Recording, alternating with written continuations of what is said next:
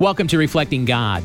James was put to death, and the people of God were under tremendous pressure and persecution. The situation grew worse when Peter was seized and imprisoned. The church received victory by gathering to pray. It has been said that God moves the world through the prayers of his people. The believers loved the Lord, their leaders, the church, and lost souls. The prayer meetings brought boldness, miracles, and joy in the Holy Spirit, resulting in the Lord daily adding souls to the church the enemy had hindered their work and imprisoned their leader. As they prayed in agreement with the Holy Spirit, the army of heaven began to minister, breaking chains of darkness and opening prison doors. James said that the effective, fervent prayer of the believer has great impact. The impact is multiplied when we gather in the name of Jesus and intercede for our pastors, churches, and the world. Revival can break out in the church, and the message of scriptural holiness will transform nations.